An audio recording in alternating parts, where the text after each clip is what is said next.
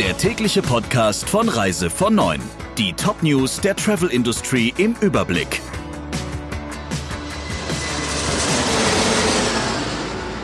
Mit Ursula Lampe. Schönen guten Morgen. Eine Reisewarnung für die Kanaren. Die Reaktionen darauf fallen unterschiedlich bei den Veranstaltern aus. Am strengsten handhabt es TUI.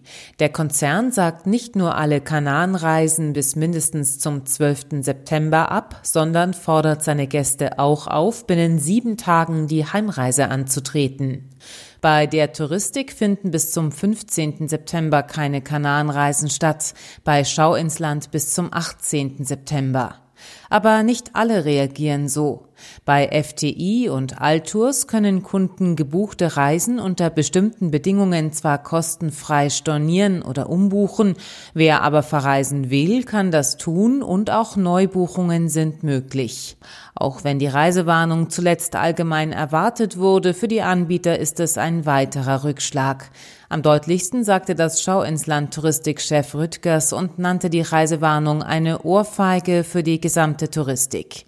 Vor allem, weil die für die Kanaren wichtige Wintersaison bevorsteht, hoffen die Anbieter nun, dass die Reisewarnung nicht allzu lange andauern wird.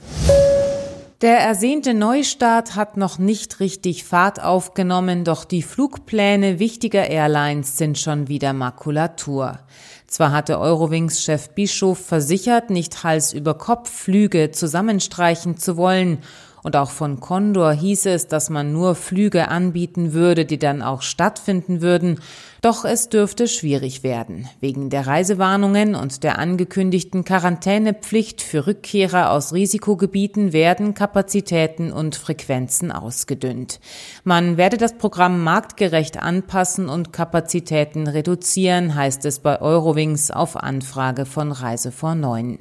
Das bedeutet, dass Reisende, die in den kommenden Wochen nach Spanien oder Kroatien reisen wollen, kaum auf ein stabiles Angebot zählen können. Ähnlich sieht es bei TuiFly und Ryanair aus. Auch hier dürften viele Streichungen anstehen. Auch die kroatische Küstenstadt Sadar ist nun auf der Liste der Risikogebiete des Robert Koch Instituts und in der Folge hat das Auswärtige Amt eine Reisewarnung erlassen. Für die für den Tourismus wichtigen Regionen Schibenik, Knin und Split Dalmatien gilt die Reisewarnung schon seit dem 20. August. Hier, wie in anderen Landesteilen, waren die Infektionszahlen zuletzt stark gestiegen.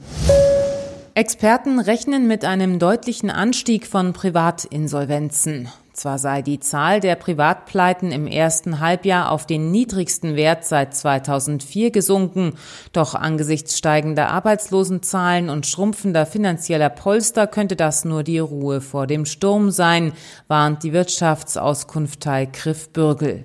Die wirtschaftlichen Folgen durch die Corona-Krise hätten erst im zweiten Halbjahr 2020 und auch verstärkt 2021 einen Einfluss auf die Insolvenzzahlen, heißt es.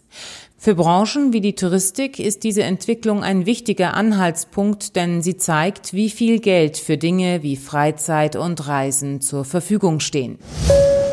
Belize wird sich erst ab dem 1. Oktober wieder für den Tourismus öffnen.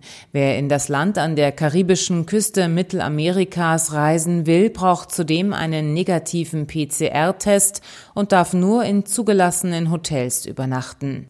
Reisenden wird entsprechend empfohlen, sich vorab im Internet über die aktuellen Einreisebedingungen und die Covid-19-Situation in Belize zu informieren.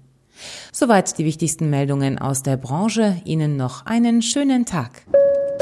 Der Reise von Neuen Podcast in Kooperation mit Radio Tourism. Mehr News aus der Travel Industry finden Sie auf reisevon und in unserem täglichen kostenlosen Newsletter.